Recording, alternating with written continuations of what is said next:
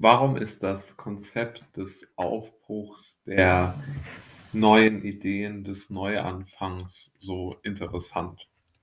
Und die Frage kann man sich ja schon mal stellen, weil man ja doch sagen muss, dass ein Infragestellen von all dem, was man zuvor gemacht hat, ja irgendwo doch erstaunlich ist. Ja? Also man macht ja dann etwas völlig anderes, ähm, als man es davor gemacht hat.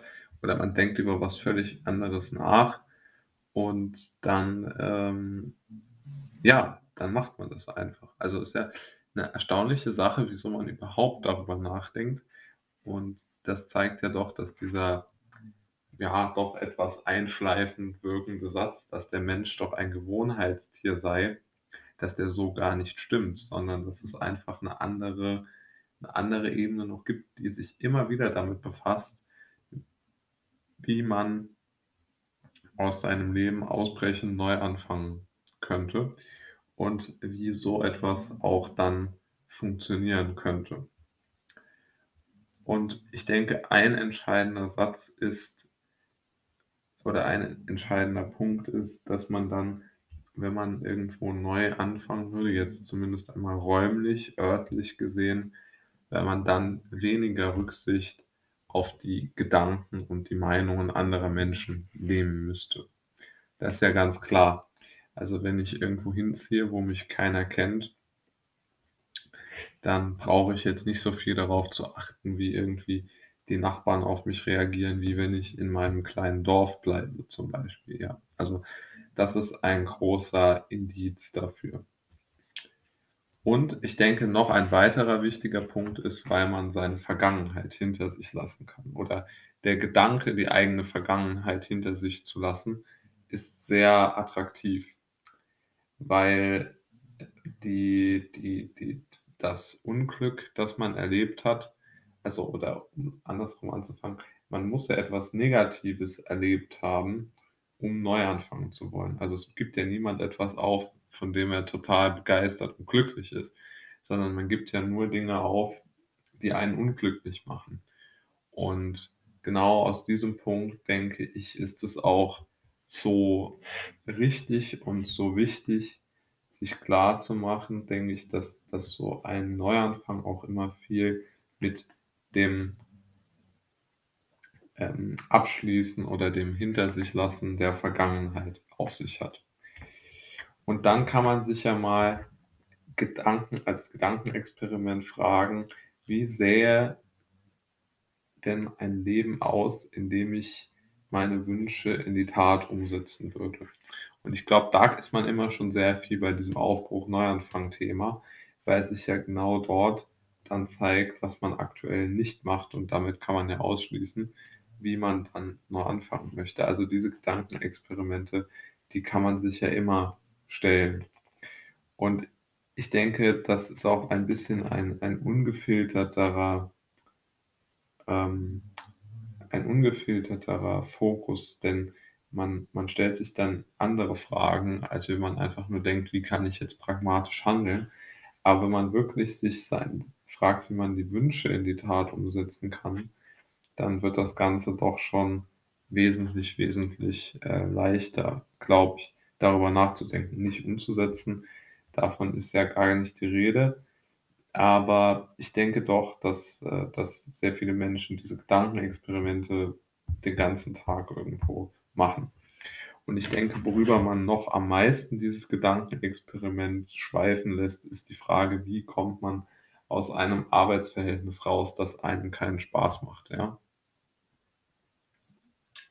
Also diese Art des Arbeitsverhältnisses, das jetzt den Menschen dazu äh, verleitet, da überall immer dasselbe zu machen, was ja bei den meisten der Fall ist, ich bin immer noch davon überzeugt, dass das die meisten Menschen belastet und dass sehr viele darüber nachdenken, wie sie da herauskommen. Und ich denke, es ist, ist da schon immer, immer irgendwo wichtig, darüber nachzudenken, warum einen das so belastet.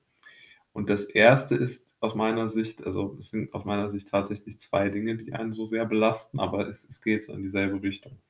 Also das eine ist das Grundbedürfnis nach Verbundenheit. Das hat man ja, finde ich, nicht, wenn man irgendwo arbeitet und so seine festen Strukturen hat, weil einem einfach die Zeit und die die die innere Kraft dann vielleicht auch fehlt, da noch mal irgendwas anderes zu machen.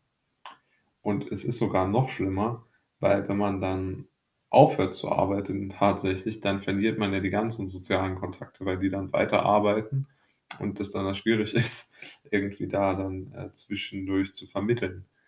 Das heißt, im Grunde genommen muss ich meinen Lebens ähm, ja anders müsste ich den ja anders aufstellen, also weg von der Arbeit und da fehlen mir dann aber die Ressourcen, weil sonst bin ich ja total abhängig da. Und da komme ich dann schon zum zweiten Punkt. Man hat ein Grundbedürfnis aus meiner Sicht nach Autonomie. Das wird da aber auch total untergraben, weil wenn mir den ganzen Tag gesagt wird, was ich zu tun und zu lassen habe, dann dann kann ich ja mein meine Autonomie nicht ausbilden. Jetzt sage ich ja nicht, dass man das jetzt unbedingt jeder hat, so extrem. Es gibt sicherlich auch Leute, die mögen es, wenn sie solche Strukturen haben. Aber ich glaube, es gibt jetzt auch Menschen, die einfach unter solchen Strukturen leiden und die das auch belastet. Und für die ist es sicherlich jeden Tag schwierig, zur Arbeit zu gehen oder auch in ihren Strukturen zu leben oder ich weiß es nicht was. Und interessant ist auch aus meiner Sicht, wenn man jetzt morgen wieder das Radio anschaltet, ähm, ich kann es gar nicht oft genug wiederholen, aber wenn ich dann immer höre, jetzt ist Mist, weil Montag ist und hoffentlich wird gleich Freitag, das ist ja echt unglaublich eigentlich.